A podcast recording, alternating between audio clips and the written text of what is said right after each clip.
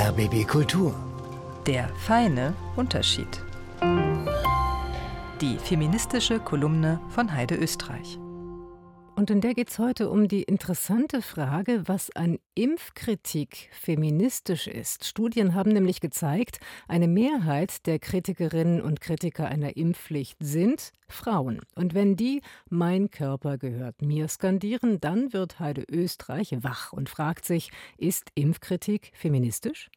My Body, My Choice ein feministischer Kampfslogan gegen die Kriminalisierung des Schwangerschaftsabbruchs macht heute in einem ganz anderen Zusammenhang Karriere bei Protesten gegen eine mögliche Corona-Impfpflicht. Da werden jetzt Schilder mit diesem Spruch geschwenkt und zwar gern von Frauen.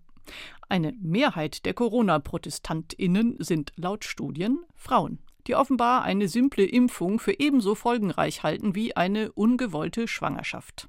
Hm. Ob sie sich als Feministinnen verstehen, das ist nicht erhoben worden. Wohl aber, dass die ganze Bewegung sich eher wissenschaftskritisch gibt. Und auch da gibt es eine feministische Tradition. Der Ökofeminismus hat das instrumentelle Verhältnis der Naturwissenschaft zu ihrem Objekt, der Natur, kritisiert und darin eine typisch patriarchale Geste gesehen, Dominanz über ein Objekt. Dies würde im Patriarchat sogar auf das Geschlechterverhältnis übertragen. Der Mann als Geistwesen muss die Frau als Naturwesen dominieren. Im Gegensatz dazu vertritt der Ökofeminismus eine Philosophie des Respekts und der Verbundenheit mit der Natur. Einen Widerhall davon finden wir heute, wenn ImpfgegnerInnen meinen, wenn man sich nur natürlich und gesund verhalte und ernähre, dann hätte das Virus keine Chance. Komischerweise endet diese Ethik des Respekts und der Verbundenheit nun aber an einem entscheidenden Punkt bei anderen Menschen. Menschen, die man anstecken könnte, Menschen, die in Krankenhäusern arbeiten, ganze Gesellschaften, die sie nun durch ihre Impfverweigerung in eine Art Geiselhaft nehmen. Da ist ziemlich viel Ego und ziemlich wenig Verbundenheit und Respekt zu spüren. Genauso wenig Verbundenheit würde ich allerdings auch spüren, wenn der Staat nun einfach eine Zwangsimpfung einführen würde. Das ist ja wohl auch patriarchale Dominanz, wie sie im Buche steht.